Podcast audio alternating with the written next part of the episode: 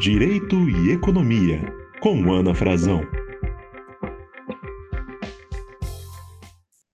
Olá, sejam bem-vindos ao Direito e Economia. Eu sou Ana Frazão, professora de Direito Civil, Comercial e Econômico da Universidade de Brasília.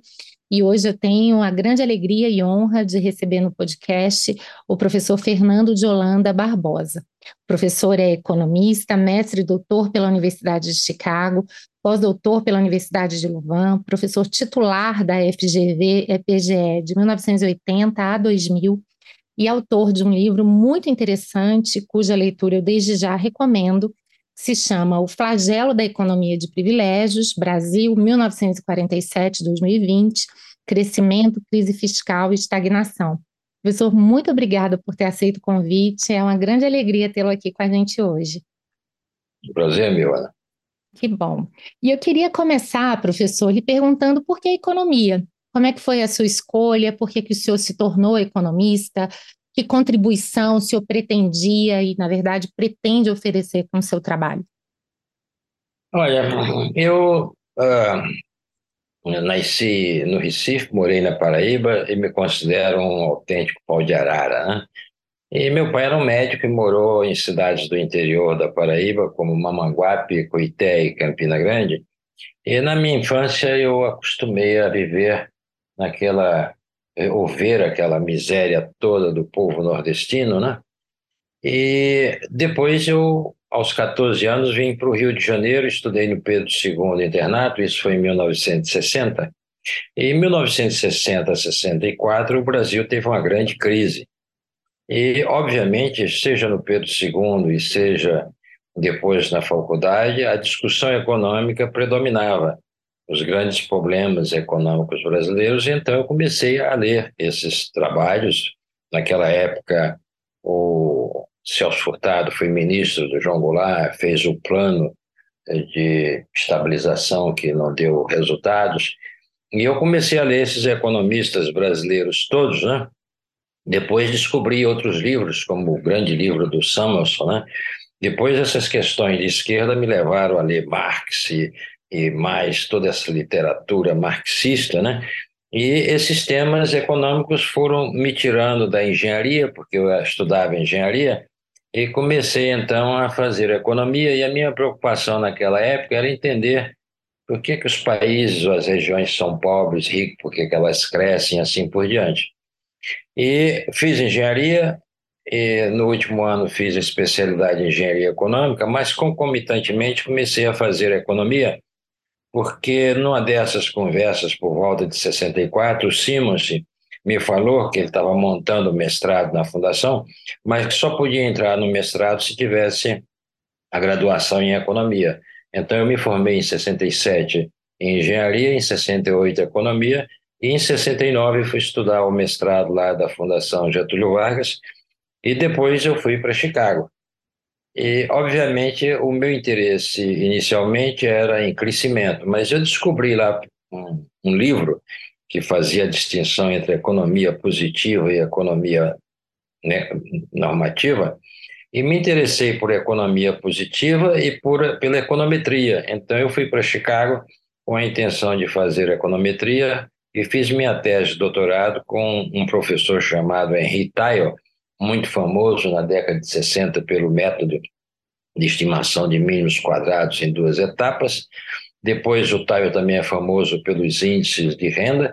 E no início, eu estudei mais estatística e econometria, e minha tese de doutorado foi sobre esse tema.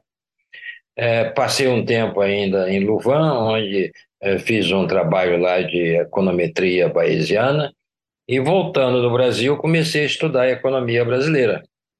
Então, os temas da minha pesquisa desde então são temas voltados para o Brasil.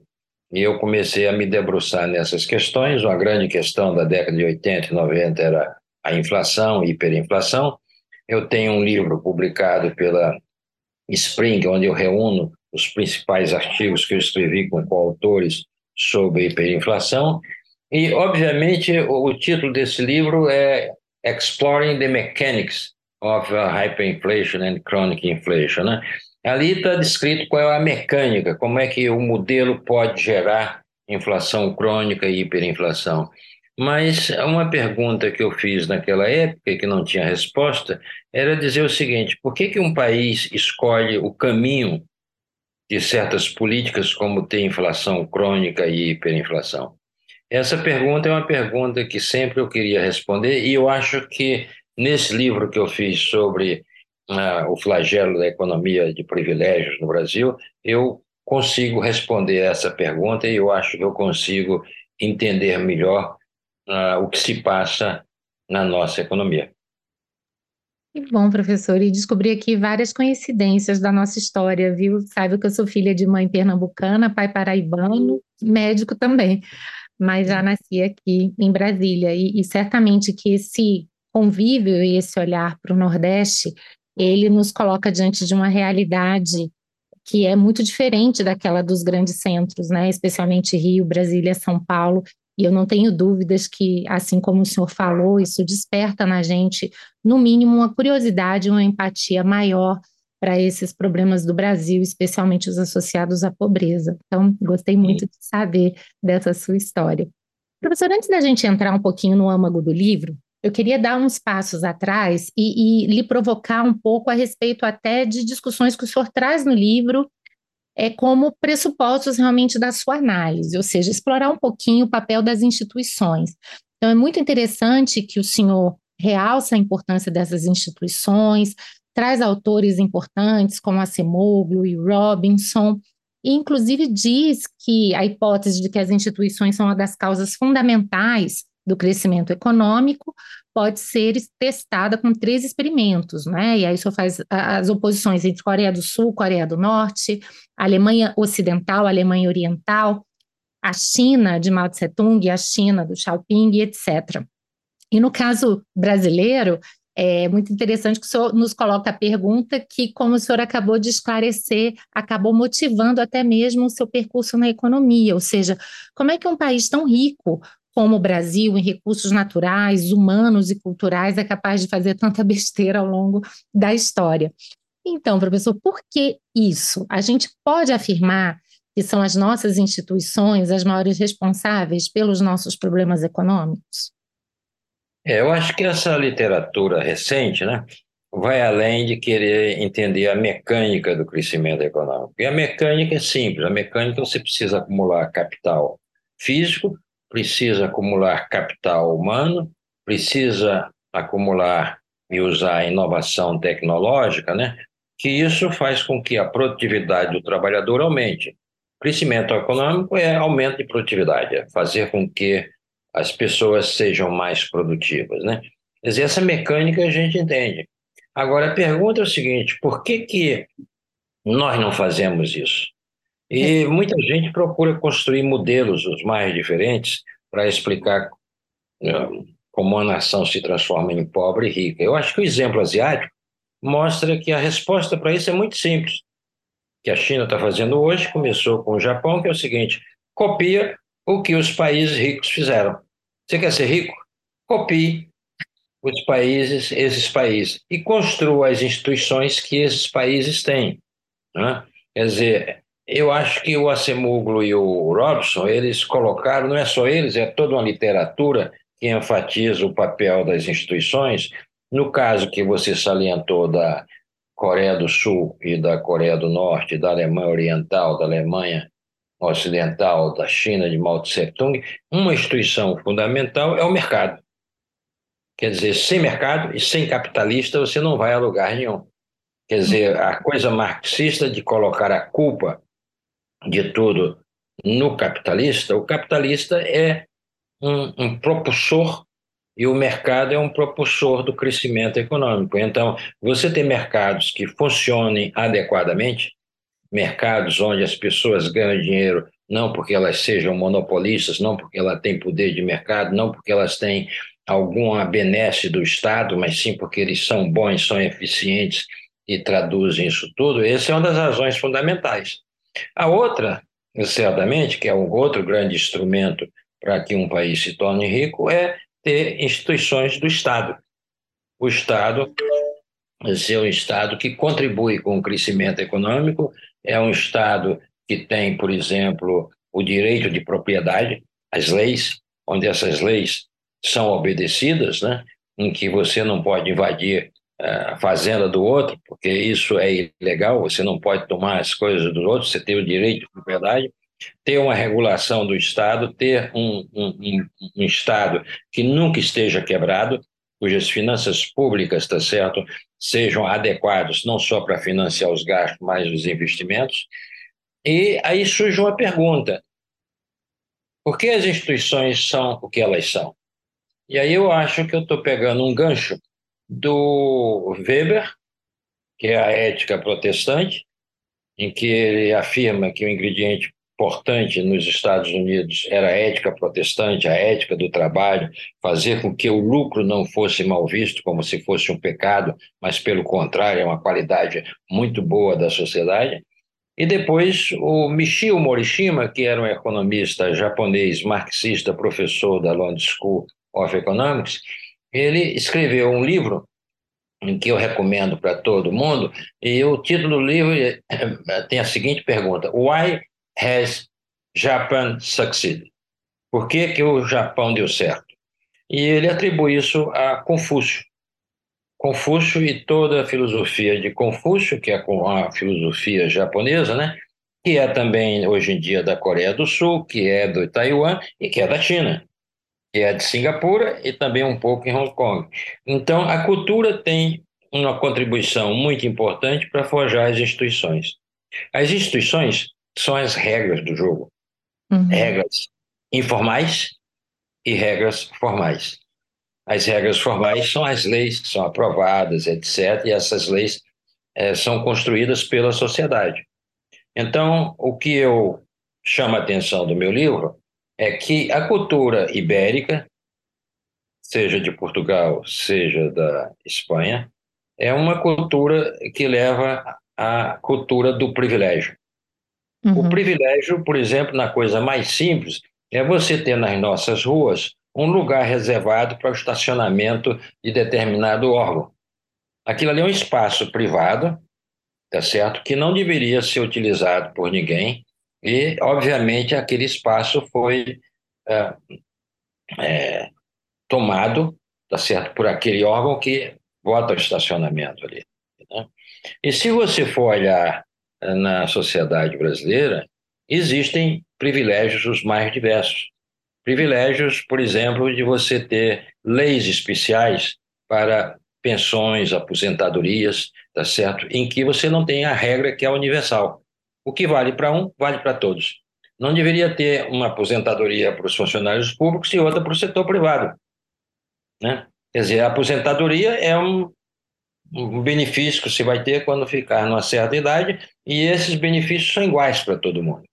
Né? A lei tem que ser universal. Você tem que construir uma sociedade em que não existam favelados que não pagam IPTU. Certo? Quer dizer, você teria que ter que todas as residências, etc., estejam devidamente registradas e você não tenha o privilégio de não pagar o imposto, o privilégio de não pagar a conta de luz, né? Hum. o privilégio digamos, de você mesmo ser capaz de dizer quanto você ganha e como você vai trabalhar, que é o Poder Judiciário. Por que, que o Poder Judiciário tem dois meses de férias e o resto não? Por que, que o Poder Judiciário tem a, a, a capacidade de colocar penduricalhos para aumentar o salário e não se obedecer o teto? Se existe um teto, esse teto é para todo mundo, não interessa qual é a forma de renda que exista, mas o teto tem que ser o mesmo. Uhum. Né? O privilégio, por exemplo, de você não pagar impostos. A renúncia tributária no Brasil é muito grande. Então, assim, por que, que essas empresas têm esse privilégio de não pagar os impostos? Né? Sim. Por que, que tem privilégios disfarçados de várias maneiras? Né? São privilégios em que você tem, por exemplo, o presidente da República tem o privilégio de criar ministérios. Uhum. Por que, que vai criar ministérios? Para satisfazer a agenda política, a organização administrativa do Estado tem que servir à sociedade. Uhum. Não é você ter o poder de criar um ministério ou outro para ficar distribuindo entre os partidos e ter apoio. A administração pública não requer isso. Então você fica criando ministérios, você fica criando cargos, você fica tentando burlar uma lei, por exemplo. No Brasil, há um avanço da lei do Gereissati, de que pessoas para dirigir empresas públicas e estatais têm que ter um, um currículo que habilite aquela pessoa para dirigir aquilo. Aí você bota as pessoas e agora estão querendo uh, fazer mecanismos em que políticos não precisam satisfazer essas regras. Né? Quer dizer, se você tem um banco, né, um banco é uma coisa muito especializada que requer uma, um currículo de, uh, de conhecimento muito grande. Se você tem uma Petrobras, a Petrobras é uma empresa pequena. Então você tem que ter executivos lá que têm uma longa experiência no setor. Então, o privilégio é que você chega, a empresa estatal virou uma empresa que não é do Estado, é do partido político que governa o país. Hum. Quer dizer, o privilégio que você tem de sair distribuindo cargos políticos nas empresas estatais, que elas têm uma função extremamente importante. Hum. Então, em inglês existe a palavra do shareholder e o stakeholder. O shareholder é o dono, que é o Estado.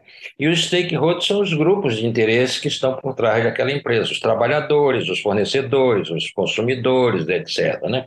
Aqui no Brasil, os políticos passaram a ser também interessados nessas empresas e, obviamente, os motivos que levam os políticos a quererem ser diretor disso, a gente já viu no passado que resultados são.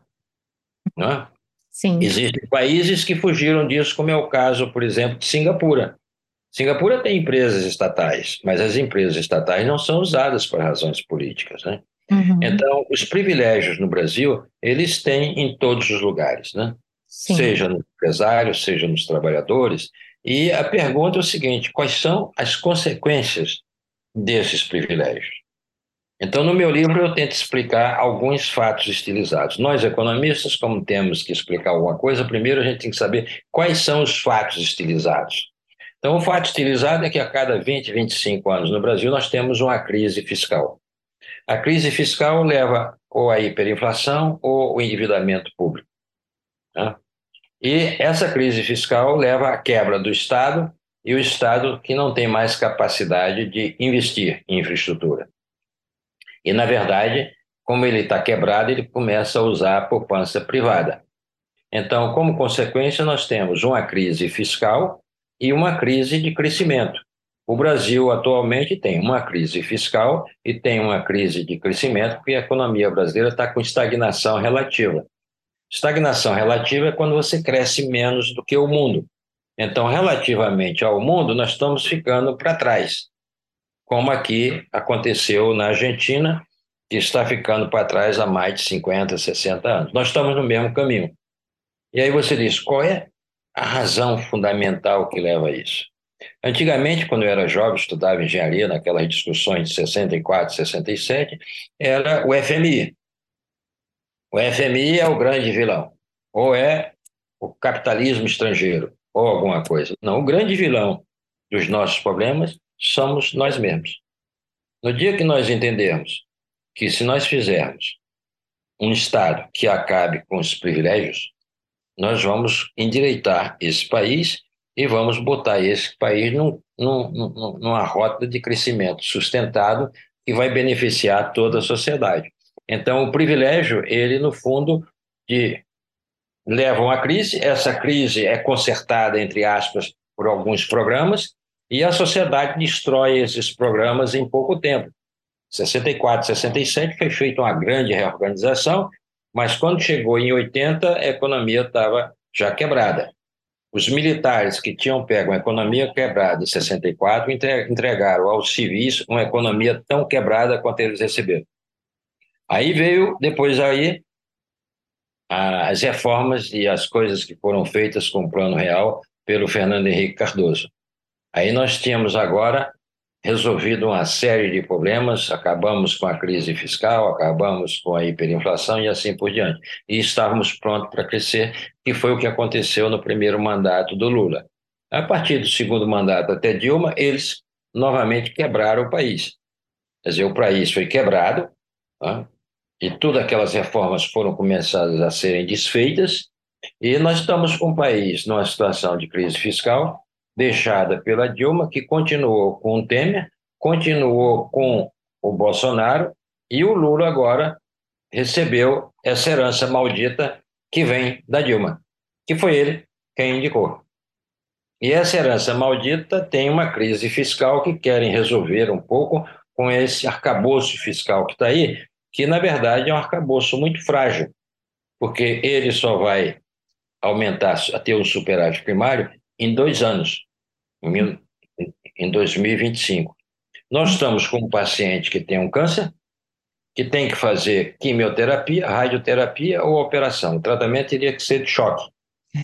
E resolver essa crise fiscal imediatamente, acabando com um bocado de privilégios, não é fazer aqueles que não podem pagar pagar a conta disso. Sim. A conta tem que ser feita para aqueles que realmente estão eh, se beneficiando dos privilégios, que eles abdiquem e, obviamente, ponham o país novamente nos trilhos. Então, o que você está fazendo hoje em dia, o que se fez desde que aconteceu com a, a crise fiscal gerada pela Dilma, em inglês se chama-se muddling through. Em bom português, é empurrar com a barriga.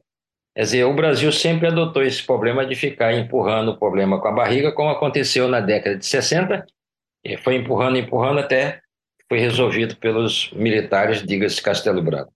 Depois, quando quebrou novamente na década de 80, se perdeu toda uma década empurrando o problema com a barriga, encontrando remédios, que era a cloroquina da época.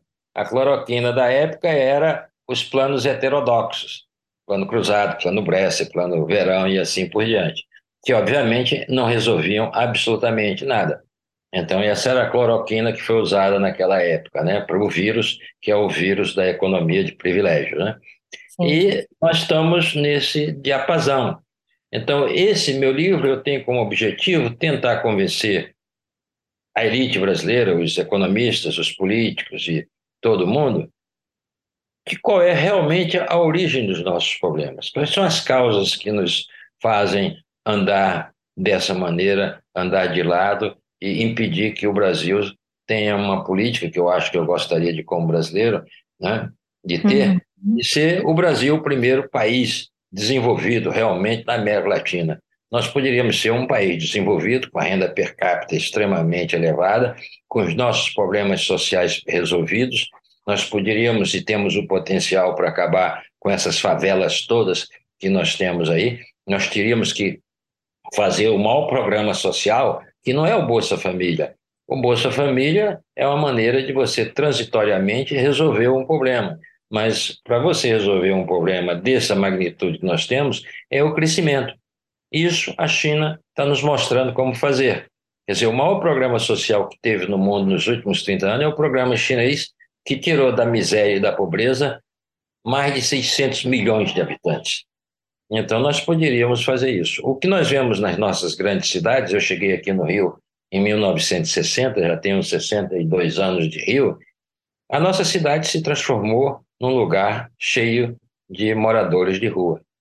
Uhum. As pessoas que não entendem atribuem a eles mesmos, moradores de Rio, esses problemas. Não, numa sociedade que não cria empregos, não cria um ambiente propício para empregar essas pessoas, mesmo as menos qualificadas, ela vira o que nós estamos vivendo nas grandes cidades.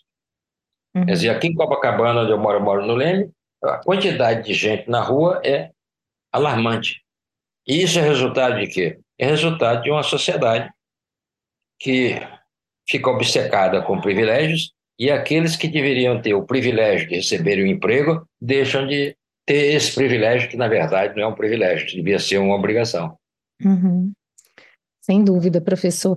E muito interessante quando o senhor ressalta o objetivo do livro, né, de, de mostrar as causas para os nossos fracassos econômicos, né? E aqui eu queria até mencionar que eu achei muito interessante que na contracapa do livro há um comentário do professor Oreiro, que inclusive já participou aqui também do podcast, segundo o qual haveria duas formas de ver a situação brasileira, né? O olhar dos desenvolvimentistas, segundo os quais o Brasil teria caído na armadilha da renda média por ter adotado políticas neoliberais, do consenso de Washington. Eu acho que esse tipo de postura é bem conhecida. E o seu olhar, que seria um olhar que aponta para o fato de que esse problema da estagnação secular é resultado de um jogo não cooperativo entre esses diversos agentes da sociedade brasileira, baseado nesses privilégios aos quais o senhor mencionou, e, obviamente, do qual resulta uma redução da capacidade de poupança, investimento do Estado e, consequentemente, essa crise fiscal e essa estagnação. O senhor acha, professor, que essas visões são complementares ou elas são totalmente díspares? Não, eu discordo completamente dessas uh, observações do Oreiro e de outros economistas que, como ele, atribuem, por exemplo, o neoliberalismo, que é o que o pessoal gosta desde o consenso de Washington, que era um consenso em termos de políticas, o pessoal aqui com simpatias de esquerda gosta de dizer que o neoliberalismo é o grande culpado, né? Eu acho que o neoliberalismo não tem nada de culpado nisso, né? Se você entender que existem dois instrumentos para a gente atingir os nossos objetivos. Os dois instrumentos, de um lado é o mercado e de outro lado é o Estado. Nós precisamos ter esses dois instrumentos bem capazes de produzir o que eles podem produzir. Então, o mercado precisa ser regulado. O Brasil avançou muito na regulação de vários setores, porque não existia antigamente. Quem regulava a Petrobras, o petróleo, era a própria Petrobras. Quem regulava a Telebrás era a própria Telebrás. E por aí ia. E você precisa criar órgãos independentes que não sejam capturados pelos setores privados, que é um problema na literatura de regulação bem conhecido. Quer dizer, muitas vezes se critica o Banco Central porque ele é regulador do sistema financeiro e as pessoas afirmam que o Banco Central, nessa parte, foi capturado pelos bancos. É possível. É, economistas de Chicago, como Stiglitz, sempre pontuaram esse problema, que é a capturação das empresas reguladas do regulador. E nós temos que construir um arcabouço para não permitir isso, sabendo que é difícil. Uhum. Então, você é, tendo que modificar, às vezes, o mercado, né, é uma questão básica, tá certo, num processo contínuo. Da mesma forma, quando você tenta modificar e, e reformar algumas coisas do Estado que não, tá, não estão funcionando, quer dizer, a questão da previdência é global. Uhum. A idade média aumentou e o sistema tem que ser reformado o tempo todo para ele poder pagar. Você repara a irracionalidade francesa de não querer impedir o que o Macron está fazendo de aumentar de 62 para 64. Uhum. Quer dizer, no, nesse sistema de repartição, ou você aumenta a idade ou você diminui o benefício dos aposentados. Não existe mágica. Uhum. Então, quando uma instituição do Estado não está funcionando, é preciso reformá-la. Por exemplo, o sistema de impostos no Brasil virou uma coxa de retalhos tão grande que ela precisa de uma reforma tributária. É? Então, a, a educação no Brasil ela precisa de uma reforma. Nós sabemos que uma universidade pública, onde o reitor é eleito por votação, não existe em lugar nenhum do mundo com universidades boas. Nós precisamos reformar a governança das universidades. As universidades não é o lugar do voto, é o lugar da meritocracia. Né? Então, se você tem o lugar do voto, o professor populista vira reitor da universidade. Ele faz arranjos políticos para se tornar reitor e, obviamente, o reitor não é assim. Quem morou nos Estados Unidos sabe que é, a governança, mesmo das universidades públicas americanas, a Universidade de Illinois é uma universidade pública, mas a maneira de escolher o reitor não é por votação, não é por nada. É um processo complexo que você recruta no mundo inteiro. Não precisa ser professor da Universidade de Illinois para ser o reitor, o presidente lá, ou da Universidade do Sistema da Califórnia. A Califórnia é pública, tem várias universidades de renome, como é a UCLA, Berkeley e outras, são públicas mas ela tem uma governança que não é eleição, não é indicação do governador, não é nada disso. Ele é um processo complexo, porque você tem que escolher melhores administradores universitários, que em geral requer, primeiro, você ter sido um pesquisador de mão cheia, depois ter experiência administrativa. Você não vai chegar a presidente da Universidade Americana se você não foi chefe de departamento, se você não foi, lá se chama de provost, que é o diretor financeiro, etc, etc, né? Então, a universidade pública brasileira tem um potencial imenso pelo número de professores qualificados que nós temos e tem uma governança muito ruim. Então, precisa mudar isso daí. É preciso mudar a escola pública também, seja em vários níveis. Antigamente, na minha época, quem indicava o diretor do grupo escolar tal lá na Paraíba era o governador. E, na verdade, não era o governador, era o político local. Então, esses lugares têm que serem mudados, a governança, mudar a administração, né? Quer dizer, é, os hospitais precisam melhorar a qualidade de ter administradores profissionais que realmente administram o Estado, né? Você hum. repara que a universidade pública não foi capaz nem sequer de administrar um museu e o museu incendiou-se, que foi aqui no Rio de Janeiro. Quer dizer, um museu ele precisa ter um sistema contra incêndio, contra isso, com aquele acervo, em que hum. você diz, olha, é, é, é, é um fato terrível você ter um museu incendiado, gerido por uma universidade, o que mostra incompetência. Uhum. Nós precisamos mudar o sistema público, né? Nós precisamos mudar, às vezes, ah, algumas leis, que você acontece com a corrupção, né? A corrupção aqui no Brasil era endêmica, a primeira vez que nós vimos isso foi recentemente, e parece que nós estamos indo caminhando na, certa, na direção contrária. É preciso fazer o administrador público, o político, etc., que ele obedeça certas regras do jogo que impedem a corrupção. Quer dizer, se você tem aqui a rachadinha, uhum. um político tem rachadinha no seu gabinete e ele consegue pagar alguém e esse alguém dá um pedaço, das, um grande pedaço para. Quer dizer, precisa se mudar isso. Sim. Seja até acabando com a, a, o dinheiro do gabinete. Uhum. Se vocês estão usando o dinheiro do gabinete para fazer isso, o dinheiro deixa de existir. Se vocês quiserem assessoria, tem uma assessoria agora centralizada para poder prestar assessoria aos deputados, vereadores, senadores, etc. Né?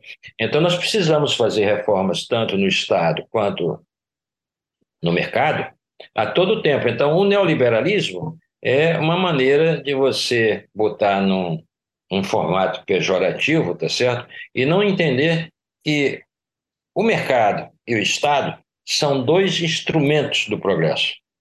Uhum. Uma economia rica, ela tem um Estado forte e um mercado forte. Uhum. Quer dizer, você não tem essa dicotomia de uhum. Estado e mercado. Essa dicotomia é muito mais do marxismo, que vê na empresa estatal, tá certo? E o Estado ser empresário. Olha, o Estado empresário é uma coisa complexa e complicada, porque as empresas estatais muitas vezes são tomadas por grupos de interesse que têm seus interesses e que não coincidem com os interesses sociais. Uhum. Então você tem que mudar um pouco esta visão e verificar que se a empresa estatal tivesse vindo a interesses de políticos, outros interesses, como é que a gente vai mudar a sua governança para que isso não ocorra. Uhum. Existe um bom exemplo, que é o exemplo de Singapura. A melhor empresa do mundo em aviação em serviço é a Singapore Airlines. Ela é estatal. Mas uhum. o diretor e o presidente não muda quando o presidente da República muda. Uhum. Você diz, olha, você tem, digamos, um, uma empresa bem gerida, Petrobras ou Banco do Brasil, num governo X. Passou o governo, por que você vai tirar esse, uhum. esse executivo que está fazendo um bom trabalho? Por que, que o governo, o que políticas de, de, de, de do executivo vai mudar para aquela empresa? Né? Uhum. Então, a, a, questão dos privilégios está muito arraigada em todos os lugares, e eu acho que nem o neoliberalismo, nem a armadilha da renda média. A armadilha da renda média, que o Banco Mundial criou isso, já quando você chega na renda média, chega um problema. É difícil você ter um modelo que mostre essa armadilha. Eu acho que essa armadilha da renda média é que no processo de crescimento você vai criando muitos interesses e, de repente, esses interesses se chocam com a política de crescimento. Quer dizer, grupos que se apoderam do Estado e vão impedir que essa economia continue crescendo, como é o caso da brasileira. Eu diria até que esse meu livro, embora eu procurei no livro não fazê-lo, eu acho que esse meu livro se aplica a quase toda a América Latina. Quer dizer, a economia de privilégios é alguma coisa que existe. No México existe, na Argentina, existe em outros países da América Latina, e a gente vê quais são as dificuldades que esses países passam. Uhum. Né? A, a, Antigamente, na Argentina, foi me dito isso, eu não sei se é verdade, que o grupo de sindicato das empresas de ferroviárias era tão forte que ao filho deles estava assegurado o emprego. Quer dizer, o emprego seria hereditário. Aí você, essas empresas argentinas, elas em geral, são todas quebradas, o Estado quebra, e aí você tem a parte populista.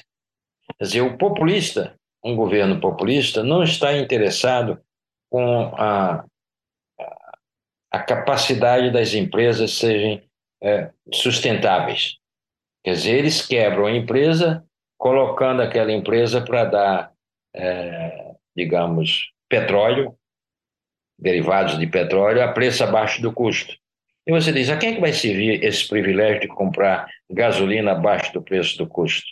Por que, que você vai ter que dar privilégio à classe média, à classe rica, quando você tem uma classe pobre que vive miseravelmente pendurada nos ônibus, ao invés de você reformar o sistema de transporte público todo para dar a todo mundo um, um transporte decente? Uhum. Por que, que você vai chegar e dar óleo diesel mais barato para quem uhum. tiver carro diesel assim por diante, né? E se você visitar esses países em que o Estado controla as empresas de petróleo, né? Nigéria, Argélia, Venezuela, Angola, né? aí você tem países que, ao invés de usar esses recursos para resolver problemas, que é o que nós poderíamos fazer aqui no Brasil. Agora a Petrobras está procurando petróleo lá perto do Amazonas e, obviamente, existe um problema de de ecologia, de que toda empresa de petróleo tem que satisfazer de determinadas condições e não pode, é, digamos, é, fazer com que o meio ambiente sofra. Mas o que a gente poderia fazer ali é que aqueles recursos que forem descobertos de petróleo, o royalty, deveria ir para um fundo para servir justamente para acabar com as nossas favelas. Nós temos um sistema de transporte público de melhor qualidade, ter água potável, ter saneamento e assim por diante. Quer dizer, você pode desperdiçar esse grande ganho de capital, que é a descoberta de um petróleo como foi o pré-sal, e no fundo esses grupos de privilégios todos vão querer abocanhar esses recursos para dividir entre eles. Professor, é, certamente eu vou querer explorar alguns desses temas aqui, mas eu queria é, lhe, lhe, provocar a respeito de uma questão, né? A gente percebe ao longo do livro que o senhor define o privilégio a partir de uma inexistência de uma universalização nessas relações entre os cidadãos e o Estado. O senhor mesmo já mencionou aqui vários exemplos, né? Porque alguns vão ter um tratamento tão diferenciado sobre outros, mas sob a ótica mais específica dos mercados, o senhor também tem uma preocupação muito grande na distinção entre a renda da eficiência, ou seja, daquele agente econômico que realmente está criando riqueza, que está empreendendo, gerando valor, e a chamada renda extrativa. Você poderia explicar um pouquinho melhor para a gente essa distinção? Porque a renda extrativa, ao meu ver, ela entra exatamente no âmago desse privilégio e daquilo que alguns autores, como o próprio Acemoglu e Robinson, chamam de instituições extrativas, né? É, eu acho que o, o grande artigo uh, dessa literatura é o, o, o artigo da Anna Kreuger sobre Rent Seeking Society. Rent Seeking é muito difícil da gente traduzir para o português, né? Quer dizer, eu já olhei como é que vários colegas meus tendem é, a traduzir, né? Rent Seeking é a ideia de apropriação indébita de dinheiro, tá certo? De renda. Quer dizer, apropriação indevida apropriação que não se justifica. Nós todos, quando trabalhamos, ou o trabalhador ou o empresário, ele tem uma retribuição pela contribuição que ele está dando ao processo produtivo. Seja salário, seja. E também, se a gente poupou durante a vida e temos a nossa poupança, compramos um imóvel para alugar ou aplicamos isso numa empresa, comprando ações ou qualquer outro, né? Nós estamos tendo uma retribuição pela poupança que a gente fez ao invés de consumir. No caso da renda, eh, da apropriação indivídua da renda, essa é a mecânica da economia de privilégios. A economia de privilégios é abocanhar a renda do Estado. Ele ganha dinheiro do Estado sem fazer absolutamente nada. Ele usa né, esse usa mecanismo criando maneiras de extração de renda. Né? Seja até quando você trabalha para o Estado e você ganha um salário absurdo em cima do que você poderia ganhar. Quer dizer, quanto é que você vale? Você vale o que você pode ganhar numa, no emprego alternativo.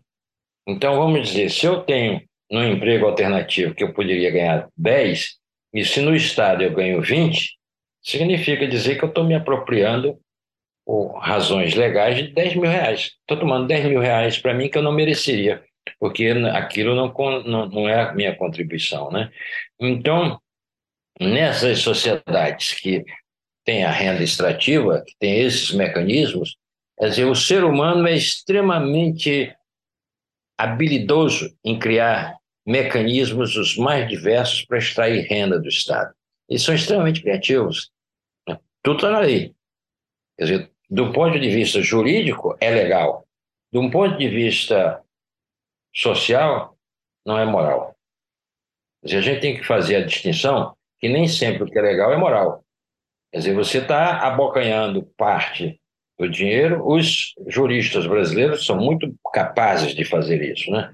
Bota uma vírgula entre vírgula, bota lá uma lei e insere na lei alguma coisa que não tem nada a ver com aquele objetivo e é uma maneira de extrair renda. Uhum. Né? Ô, professor, é... a gente poderia ampliar esse conceito de renda extrativa para abranger não só os casos em que essa renda é extraída do Estado, mas também de outros concorrentes ou mesmo de consumidores, ou seja, casos como monopólio, abuso de posição dominante, situações em que a própria concorrência ela não ocorre pelo mérito, mas sim por situações de poder, muitas vezes vinculadas a essas instituições, também estariam nesse conceito, professor? Sem dúvida, né? E aí, mas nesse caso, o Estado, ao fazer a regulação, ele uhum. vai impedir que isso ocorra. Quer dizer, uma das coisas da empresa reguladora é impedir que a empresa de telecomunicações, a empresa de aviação e outros grandes mamutes, porque são muito grandes, nós somos pequenininhos, que elas cobrem indevidamente pelos serviços que ela está nos prestando. E nem sempre, se você já teve esse problema aqui no Brasil, é complicado. Né? Você não tem ainda essa cultura de regulação, porque essas regulações todas começou no governo Fernando Henrique, mais ou menos, né? Uhum. E até hoje ainda tem problemas até da nomeação dos diretores de uma agência dessa. Ser diretor de uma agência dela requer conhecimento do setor, requer conhecimento, seja jurídico ou seja econômico. E às vezes a gente até não tem pessoas com essa formação, porque nós estamos ainda formando. Então, Independência, né, professor? Independência, né? Exatamente para não ser capturado facilmente pelos interesses. É, tem que né? ter independência, quer dizer, independência é. você procura, por exemplo, escolher alguém para ser do agente, mas aqui no Brasil, às vezes, você bota alguém que é justamente da empresa. Uhum. Mas isso pode. Quer dizer, há um conflito de interesses. É. Pode ser até que ele mude ao longo do tempo, né? Mas a gente tem que tirar essa cultura.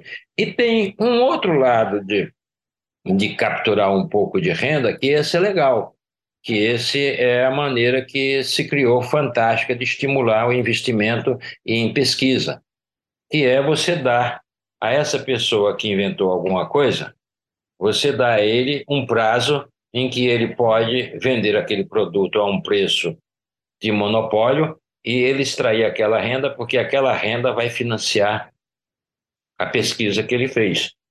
Digamos que você seja dono da Pfizer e tem a vacina que custou uma fortuna para desenvolver. Então, durante um certo período, ele tem o poder de explorar sozinho aquela vacina. Depois passa a ser comum e todo mundo tem acesso. Então, nesse caso, você está dando um estímulo às pessoas a investirem, porque elas vão se apropriar dessa renda por um período que seja tal que suporte a né, que suporte a, o investimento feito. Mas nesse caso é a retribuição pela pesquisa e você dá a ele a patente. Uhum. Quer dizer, o sistema de patente é você dar a alguém, tá certo, um poder de mercado temporário para que uhum. ele possa capturar de volta aquele dinheiro porque senão ninguém ia fazer pesquisa. Fora isso, a gente não precisa de renda. Uhum. E, professor, vamos falar um pouquinho mais sobre essa economia social de mercado, né? Eu achei muito interessante que o senhor se utiliza dessa expressão no livro.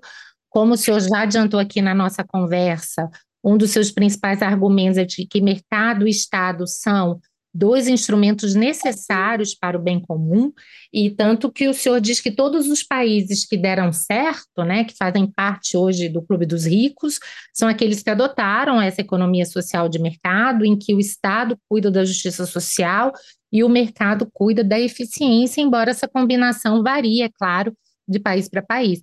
Eu achei interessante que o senhor inclui nessa lista Europa Ocidental, Escandinávia, Estados Unidos, Canadá, Nova Zelândia, Austrália, Japão, Coreia do Sul, Singapura, Taiwan e Hong Kong.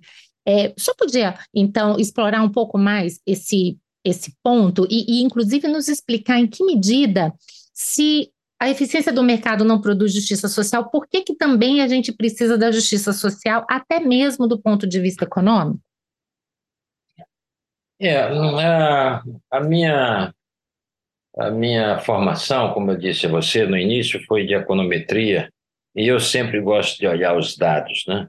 Uhum. E, obviamente, é, para escrever esse livro, de um lado eu procurei conhecer a literatura relevante, estudar os livros todos, etc., né? E de outro lado eu procurei também visitar o mundo.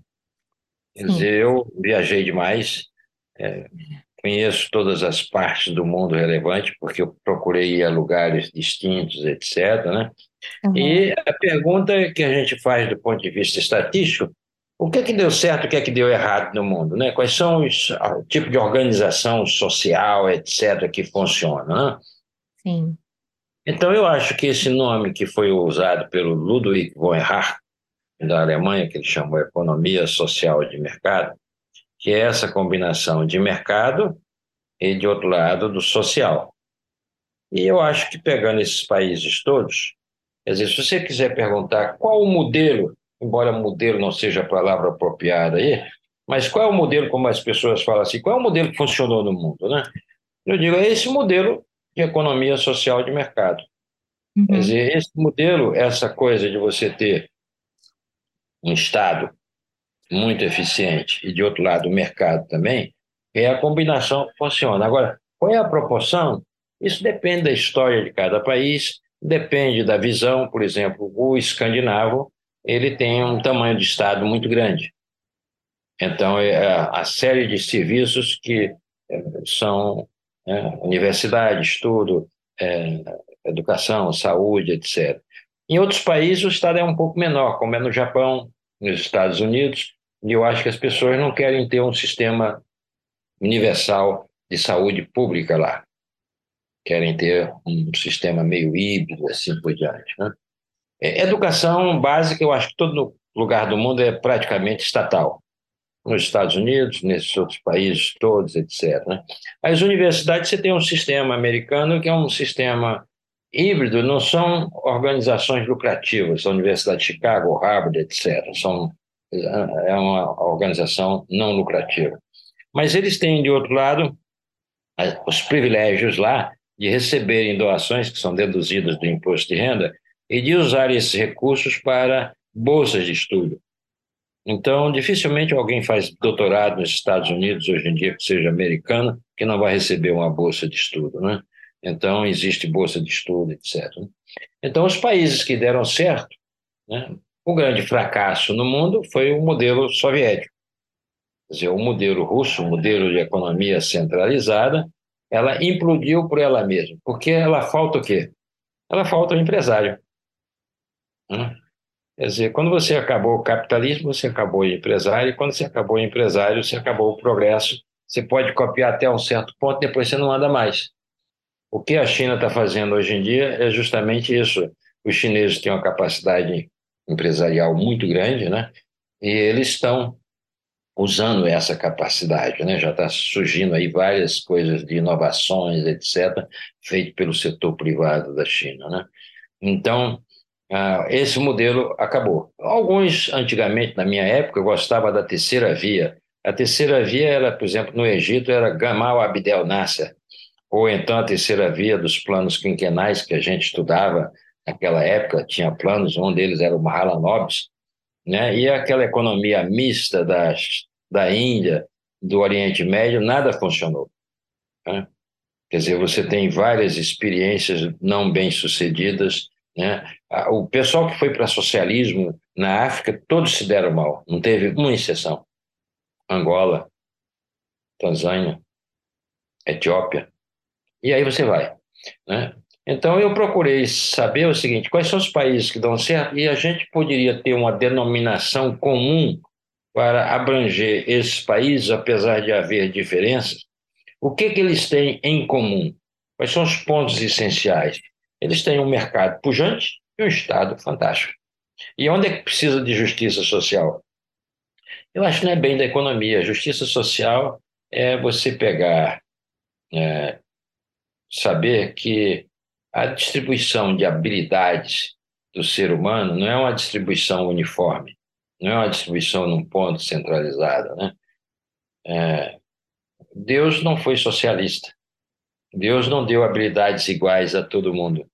Nós temos uma curva de habilidades, uma curva de. Né? Mesmo que você dê oportunidades iguais a todo mundo, os resultados serão diferentes. Eu tenho cinco filhos. Eu dei oportunidades a todos os cinco. Os resultados não são idênticos para todos os cinco. Cada um tem sua maneira, personalidade, etc, etc. Né?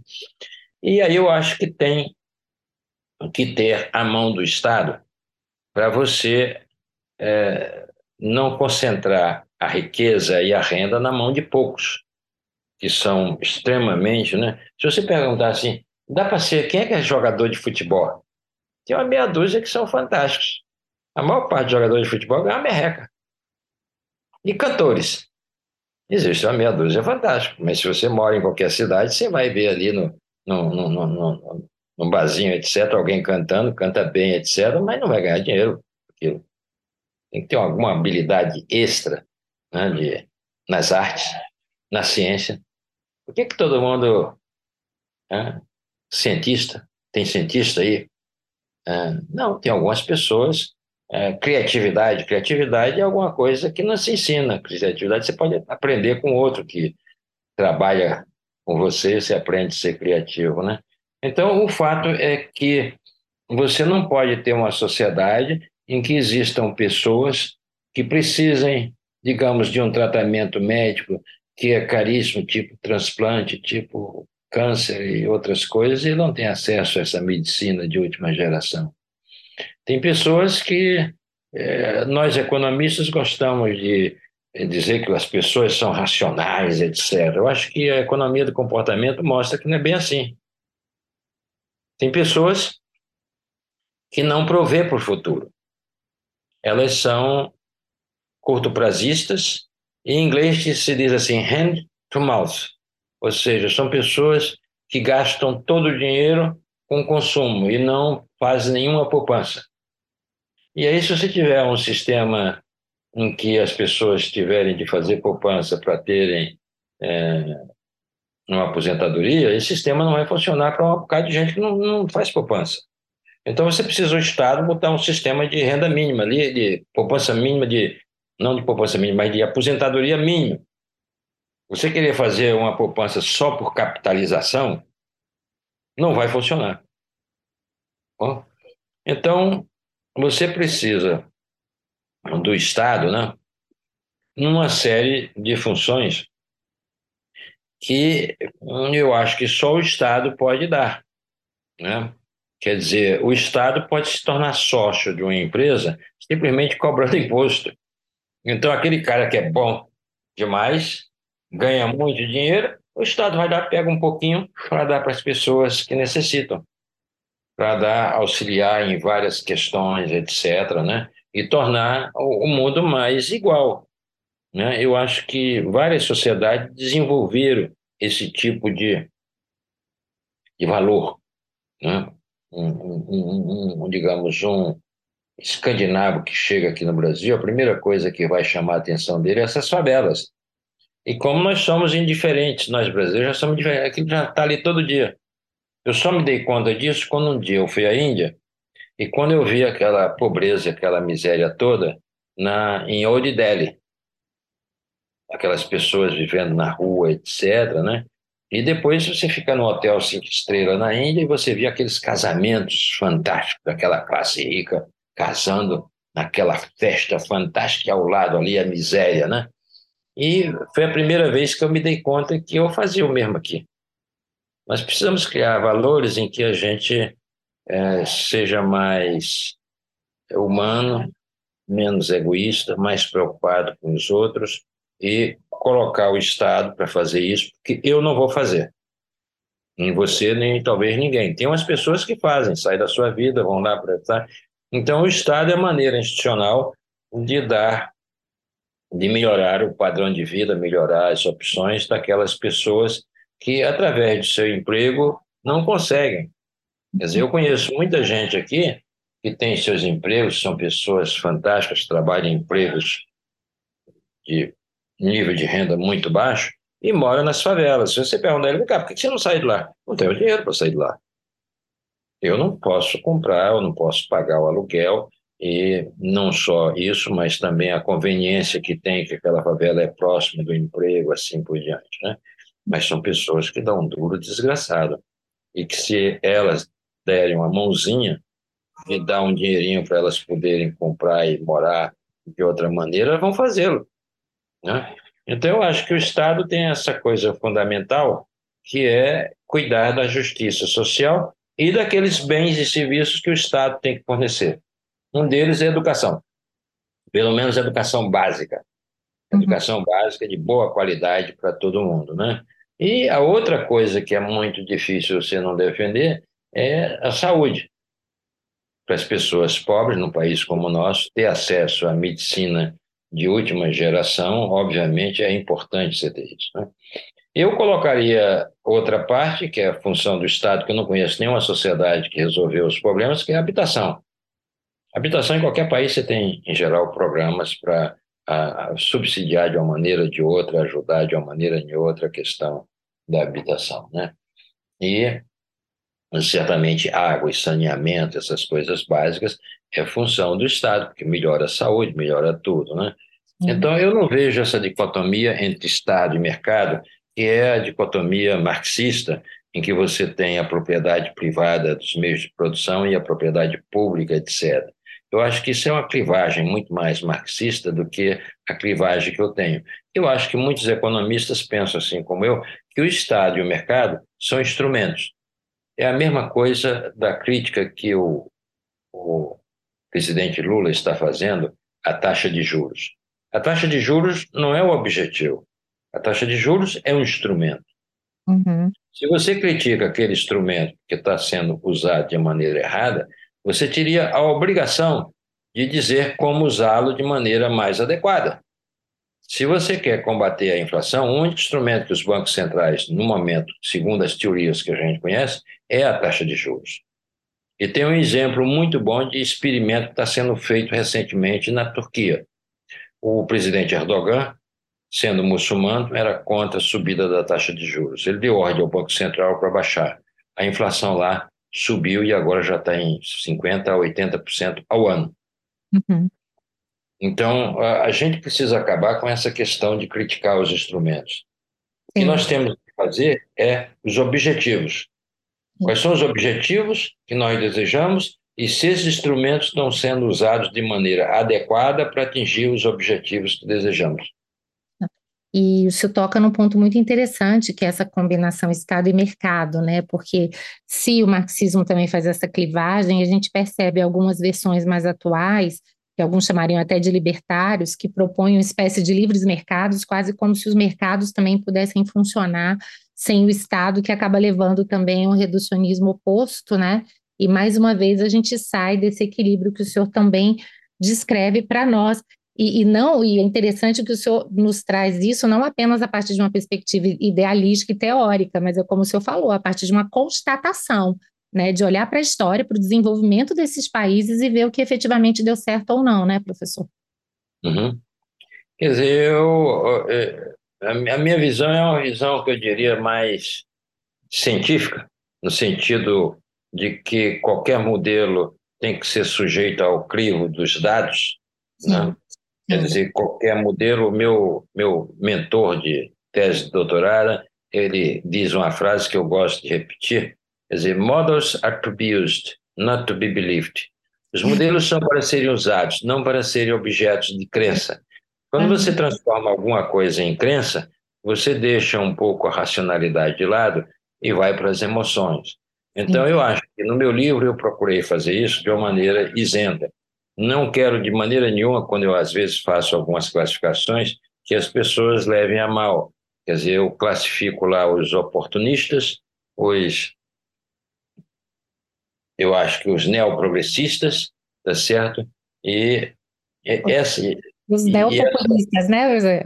Neoprogressistas, neopopulistas e oportunistas, né? E oportunistas. Então, é. essa classificação é, é, mais ou menos pelo que essas pessoas fazem. Sim. Né? Quer Sim. dizer, aquele cara que é oportunista, ele está ali para ganhar o dinheirinho dele, dando um golpe aqui e outro acolá. Né? E é o tempo todo isso daí. O populista, ele, em geral, age sem pensar que é, se aquela política que ele está fazendo é sustentável. Né? Aquela política, em geral, vai quebrar ou o Estado ou a empresa. Uhum. Então, essa política vai ser transitória e o coitado do povo, que um dia, quando tirarem, vai ficar furioso. Né? Quer dizer, você dá subsídio à gasolina, subsídio a isso, subsídio àquilo, e a empresa não se ressarcida, ela está produzindo, está gastando, daqui a pouco ela não tem dinheiro, vai quebrar. Né? O Estado também vai dar tanto privilégio que daqui a pouco o Estado não tem nem dinheiro, como foi aqui o caso brasileiro, de pagar sequer os salários dos empregados públicos. Né? Então, essas políticas que não são sustentáveis, nós temos, temos que ter políticas que dia sim, dia não, elas funcionam. Mas não podemos fazer políticas que elas funcionem durante a, né? o exemplo agora é a Argentina. Sim. É, o peronista chegou lá, deu uma série de benefícios que não funcionam e quebrou a Argentina. As empresas estatais estão quebradas, o Estado está quebrado e digamos, o nosso presidente Lula chega lá e vai viajar e pede então ao FMI que tratem bem a Argentina, porque eles são nossos vizinhos, são nossos parceiros, e nós, na verdade, eu, por exemplo, adoro a Argentina, adoro, se me chamar aí a Buenos Aires, eu vou amanhã logo, né? adoro o tango, adoro a carne, adoro o povo. Agora, se você não disser para os argentinos o seguinte, ou vocês consertem essas besteiras que vocês estão fazendo, ou isso daí vai virar terra de ninguém. Uhum. Né? Quer dizer, toda vez que eu vou à Argentina, eu constato que aquela Argentina está decadente. Exato. É uma decadência, eu vou à Argentina já há 50 anos, todo ano que vou lá, está decadente. Por quê? Porque os argentinos não se acertam em relação ao quadro fiscal. Eles querem dar benefícios sem cobrar de. Né? E você tem que cobrar. Né? Quer dizer, se você não cobrar os impostos, você vai terminar emitindo moeda, vai gerar inflação crônica. Se você não pode pedir emprestado, você vai terminar quebrando. Argentina ninguém mais empresta lá, porque tá, vai emprestar como? Tá? Então, a primeira coisa que você tem que fazer, se você não for populista, é criar instituições sólidas. Você tem que ter solidez das instituições, solidez do mercado, solidez do Estado, o Estado tendo suas funções bem definidas e tendo os recursos para executar aquilo ali, né?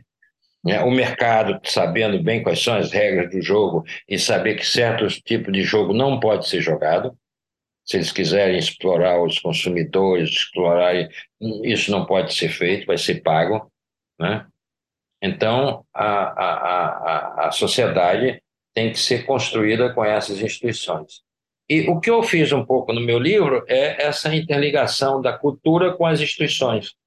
Hum. A cultura, de certa maneira, leva a você fazer instituições que são extrativas. Sim. E se a gente mudar esse jogo, uhum. e você vai. Eu vou dar assim, um exemplo bem simples, né? Se a gente proibir e multar as pessoas que fazem obstrução nas interseções das ruas da nossa cidade, como ocorre aqui no, no Rio, né? Obstruiu, você muda. E, obviamente, se você fizer isso, as pessoas, depois de um certo tempo, vão se convencerem que cobrar a multa e fazer com que isso não ocorra é melhor para todo mundo. E aí você vai mudar a cultura, porque esse valor vai ser absorvido pela sociedade e ele vai achar que esse valor é muito bom em termos de bem-estar social. Então, se você constrói instituições para mudar o comportamento, esse comportamento virá e essas pessoas vão mudar a sua maneira de pensar. Né? Eu digo isso porque, eu, como eu viajo e vivi nos Estados Unidos, etc., a gente vai ver lá ver o trânsito em necessidades, que é um trânsito tranquilo, sem nenhum problema, que todo mundo é, dirige bem e o fluxo vai. Né? Então, eu acho que há um, uma interseção entre cultura e instituições e a gente tem que mudar as instituições, é, porque você não vai mudar a cultura do dia para a noite. Uhum. Você pode mudar, são algumas regras do jogo, e aí nós mudar a cultura, uma, né? Teríamos que ter uma coalizão política. Se você for conversar com as pessoas, a ah, Fernando, o que você quer fazer não vai existir, porque não existe políticos. Olha, eu acho que se a gente convencer esses políticos, o Brasil teve dois grandes políticos muito hábeis nos últimos tempos, Fernando Henrique e Lula. Os dois dão, como é que se diz na, na gíria, nó em pingo d'água? É. Né? Nó em pingo d'água? São Sim. extremamente hábeis e se a gente convencer esses políticos a fazerem essas mudanças, certamente eles podem mudar o país. Agora, você precisa ter um, um, um, uma grande convergência de grupos políticos de criar um projeto nacional, ter uma ideia do que é que nós queremos e para onde queremos ir. Claro que você observa isso, é, é, o meu fascínio pelo Japão. O Japão começou em 1860 e alguma coisa a fazer um projeto de se tornar um país rico, né? Possivelmente ele pode ter feito isso porque os canhões dos navios americanos chegaram lá em Tóquio, chegaram lá e ameaçaram eles, e eles viram que ou eles se tornariam ricos como o Ocidente, ou eles iam ser capturados por um desses países e ia virar um desses países, está certo, dominados pelos Estados Unidos. Eles preferiram, em vez de ser dominados, vamos fazer o que eles fazem e saíram pelo mundo copiando as coisas. Copiaram o Banco Central do Banco Belga, copiaram o sistema de educação primária da, da Alemanha, copiaram as Forças Armadas da, dos Estados Unidos e por aí. Tentaram fazer empresas estatais para poder criar as grandes empresas, depois fracassou e eles então venderam aquilo que deu margem à criação desses grandes grupos industriais japoneses. Né? Então é uma experiência fantástica de um país que simplesmente resolveu copiar as instituições dos países que estavam dando certo. Quer dizer, não precisamos construir modelos, como alguns. Ah, vamos saber um modelo aqui. Não, não precisa de modelo nenhum. Uhum. Você vê em cada área desse o que, que esses países fizeram. Existe, às vezes, um leque de, de coisas que são parecidas, semelhantes. Você escolhe o seu e copia aqui no Brasil as instituições para produzir esses resultados. Então, na verdade, não é o criar alguma coisa do nada. Nós temos o benefício de termos esses países que cresceram, se desenvolveram. Agora, não pode copiar a Venezuela. É o exemplo de Estado falido. Nós não podemos copiar Cuba. Quem já visitou Cuba sabe que aquilo ali não vai a lugar nenhum. Hum? Você não vai querer copiar todos esses experimentos, as coisas loucas que o Erdogan está fazendo na Turquia. Uhum. Você já não vai copiar isso daí. Né? Quer dizer, tem coisas. Os chineses aprenderam esse caminho. Hum. Estão copiando tudo, exceto a questão política. Aí a gente vai entrar em outra seara. Qual é, qual é, o sistema político que se vai criar, etc. Sistemas políticos têm sistema diferente. Mas se você quiser copiar, por exemplo, o Banco Central chinês copiou o sistema que os bancos centrais do mundo usam, que é um corredor de taxa de juros. É, é tem a taxa de juros, tem um teto e tem um piso. Então, essa é a maneira que os bancos centrais do mundo estão funcionando. Os chineses até disseram o seguinte: nós estamos fazendo isso porque lá atrás, dois mil anos atrás, a dinastia tal já tinha dito que era bom ter o teto. E outra dinastia dizia que tinha que ter o piso. E você, você lê aquilo ali e diz: meu Deus, né? Como é que para justificar uma coisa para o público interno, eles vão lá para as dinastias chinesas que nunca se viram, nunca sabiam daquilo, e estão copiando a tecnologia mais moderna dos bancos centrais do mundo, o Fed americano, o europeu e assim por diante. Com um discurso para satisfazer que aquilo ali não é bem uma cópia, quando na verdade é. Maravilha, professor. Olha, muito bom aqui ouvi-lo. Infelizmente, a gente já está aqui se encaminhando para o final da nossa conversa. E eu vou lhe perguntar duas perguntas que eu faço sempre para os nossos convidados. A primeira delas é como é que o senhor vê esse diálogo entre direito e economia? Eu estou muito curiosa, porque como o senhor considera tanto a importância das instituições, né? Eu queria saber como é que o senhor vê o direito aí nessa equação.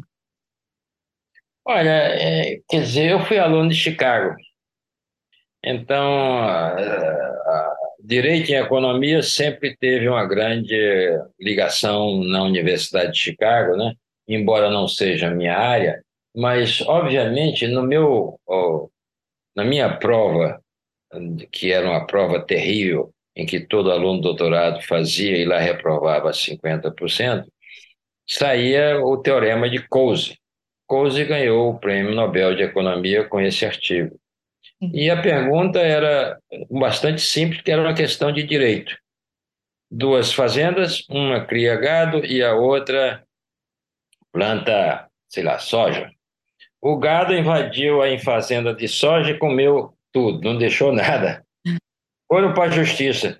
Qual é a, qual é a solução jurídica para isso? Esse é o teorema de Coase, né? O teorema de Coase mostra aí que tem um problema de uma, dois vizinhos, um prejudicando o outro, né?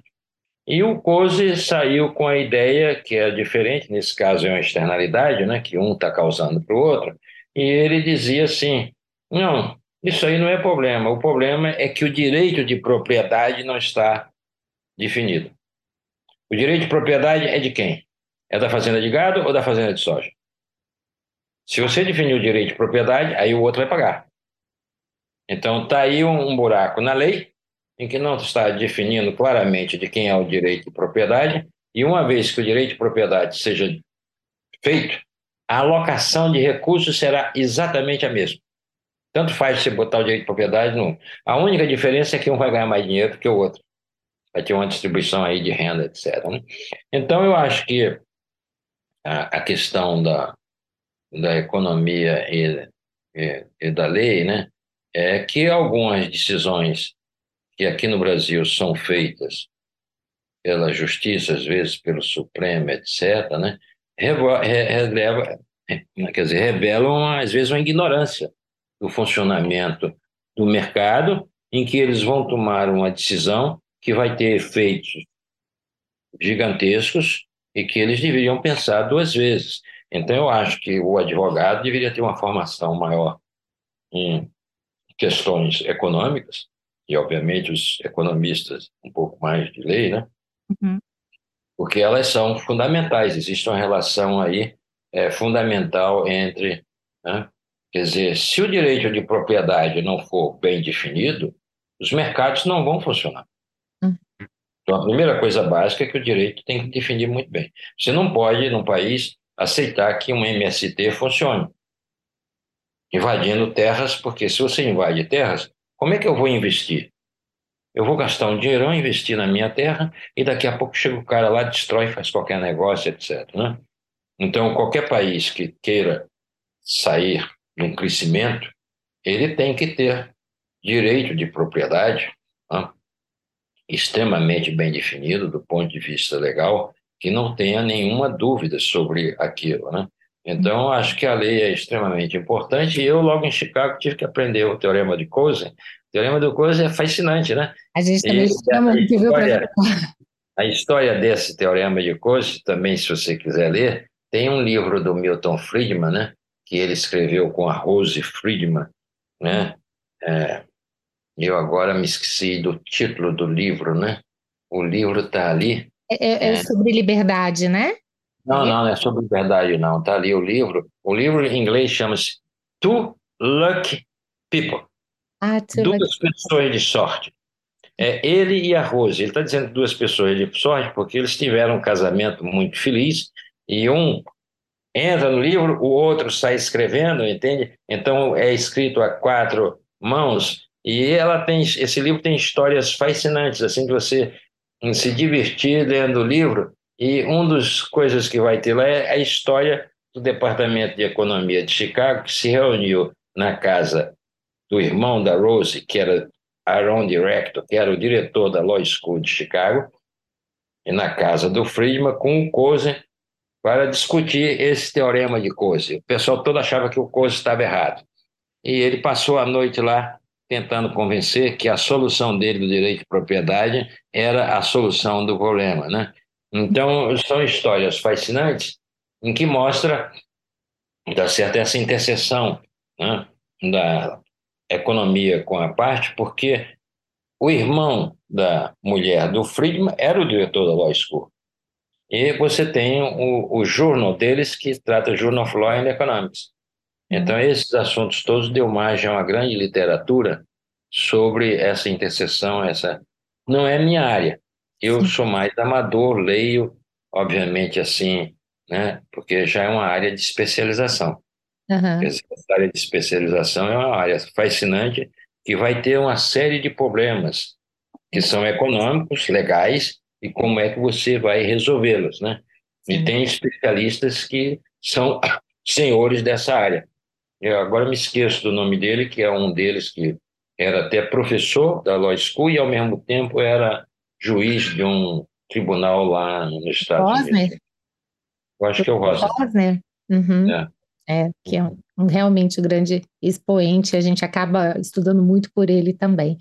E, professor, uma última pergunta, né? Se o senhor pudesse compartilhar alguma experiência da sua vida profissional, pudesse dar um conselho para algum estudante que esteja trilhando esses caminhos no direito da economia, que queira é, ter o senhor como exemplo, queira também se aprofundar nesses assuntos sobre os quais o senhor tanto reflete, qual seria esse conselho, professor?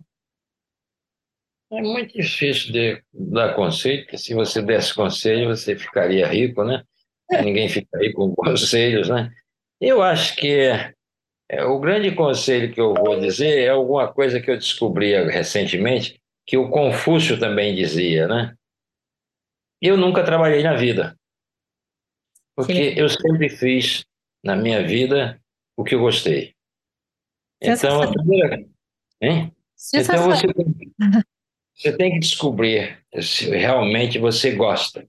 E é. quando você gosta, como eu gosto de economia, para mim, eh, nunca tive trabalho, para mim sempre foi uma grande diversão. Eu ando com os livros de economia quando vou viajar nos aviões, quando eu vou para a praia, levo um livro de economia também para ler na praia, e assim por diante. E tem uma curiosidade fantástica. Se você fizer o que você gosta, uhum. né, para cachaça, eu acho que é a primeira coisa. A segunda é, obviamente, não existe almoço grátis no sentido de que você, para aprender, é preciso ler e estudar muito. Uhum. Quer dizer, você tem que se dedicar muito tempo a ler, né, a estudar, e não ficar com vergonha de ser chamado um CDF. o CDF é um grande atributo de quem. É um elogio, gosta. né, professor? É, na verdade, para mim é um elogio, mas se você perguntar a garotada se é CDF, todo mundo vai dizer que não é. E, obviamente, eu, até hoje, tá certo? Eu aqui eu estou sempre debruçado com livros os mais diferentes, temas os mais diversos, mas sempre na minha especialidade, porque é difícil você se tornar. Eu leio um pouco da coisa de Law and Economics, leio de outras áreas, mas, obviamente, eu não me coloco à disposição de ninguém para falar sobre esses temas. Se alguém chegar, Fernando, você vai falar só sobre isso? Não, não é minha especialidade.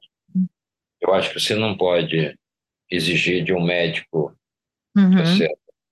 Tá obstetra que ele fique falando de câncer de pulmão. É. Né? Quer dizer, a especialidade hoje em dia exige de você, né? Então, Sim. eu acho que primeiro fazer o que você gosta. E segundo, obviamente, ter é, é, É a transpiração junto com a inspiração, né, professor? Que às vezes as novas gerações e, não entendem e a muito. Terceira, e a terceira coisa é nunca ser radical. Sim, esse a é um terceira coisa é o seguinte: a ciência exige evidência empírica. Uhum. Sem evidência empírica não se faz ciência.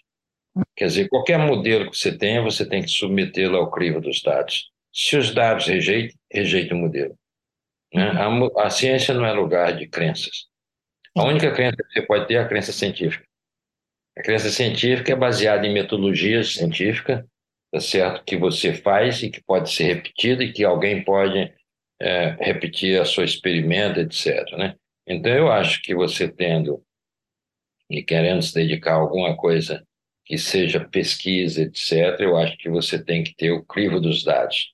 Sem você observar, eu acho que o meu livro, eu cheguei a essa conclusão de que a economia social de mercado, não a partir de ideologias, Hum. A partir da observação. Fala, quem é que deu certo? Uhum. Quais são os países que, nesse momento, tiveram sucesso em ter uma elevada renda per capita, ter uma boa distribuição de renda, ter um bom nível de padrão de vida para toda a sociedade, desde aquele que faz a coisa mais sofisticada, aquele que limpa o chão, tá certo? Então, que países são esses que conseguiram dar esse padrão de vida, né? Então, o, a minha preocupação não é, através de ideologia, criar é, coisas ideais. Uhum. E é interessante é que esse sistema que eu estou chamando de economia social de mercado levou anos e anos para ser desenvolvido com, com crises. Uhum. Crise de depressão, disso, daquilo, e os países foram se construindo essas instituições. Auxílio-desemprego, no caso de aposentadoria, o Bismarck, na Alemanha, que fez o primeiro sistema de aposentadoria eh, no final do século XIX, por aí vai, né? Quer Uhum. dizer, todo esse sistema de né, a questão da saúde, né? A saúde como era feita há 200, 300 anos atrás e qual foi a, o avanço na medicina e depois eh, hospitais não existiam. Quer dizer, como é que criaram os hospitais e como é que criaram toda essa parte de, de saúde, né? E nós temos hoje em dia, quer dizer, eu estou fazendo 77 anos daqui a algum tempo, né? E é, às vezes ainda jogo pelada, ainda jogo um futebolzinho. Maravilha. Agora eu tô meio, já estou meio ruim, que eu estou com um problema sério aqui, mas de qualquer maneira, é, quem imaginaria que a pessoa chegando à idade que a gente vai chegando, né? Antigamente você não fazia mais nada. Sim. né? Então, você está chegando hoje em dia a uma certa idade em que, apesar do tombo ontem, o, o, o, o presidente americano está em, em boa saúde, né? Ele levou um tombo ontem, caiu, o pessoal foi lá socorrer ele, mas mentalmente, etc. Né? O, outro, o outro candidato também é velho, que é o Trump. É. Continua aprontando as coisas por aí, né? Com essa idade, etc. né? Então, a, a medicina tem um desenvolvimento fantástico e nos permite, tá certo, a, talvez chegar aos 80 e poucos anos, depois aí tem uma doença da velhice que chegou agora. Você sabe Que que é eu o- tenho uma tese, né? Eu tenho uma tese que estudar economia aumenta a longevidade. É só ver o, o- a longevidade de grandes economistas, o próprio Coase aí que o senhor mencionou, né? É, tem o, o Samas, que teve quase 100 anos, o Tantos aí, né? 90, Beirando os 100, né, professor? Incrível. O, o, o, o Lucas morreu essa semana aí passada, dia 15, fez 85 anos, né? Morreu Não até tem- novo, né? É, até novo, podia nosso critério, né? Exato, exato. Que bom, professora. Olha, muito obrigada mais uma vez pelo seu tempo. Foi assim um prazer enorme poder ouvi-lo e aprender com o senhor. Muito sucesso aí e continuamos acompanhando o senhor, porque certamente virão ainda coisas boas aí ao longo dos próximos anos, né? Não estou com ideia ainda de produzir mais coisas, não, mas estou até pensando, mas no momento eu estou só eh, refazendo algumas coisas que eu fiz no passado, botando aqui em dia, né? E Legal. tentando ler um pouco mais sobre alguns temas que me apaixonam. Mas foi bom o papo com você, você percebe que eu falo pelos cotovelos, como Foi qualquer ótimo, economista. professor. Os economistas têm essa coisa de falarem demais, né?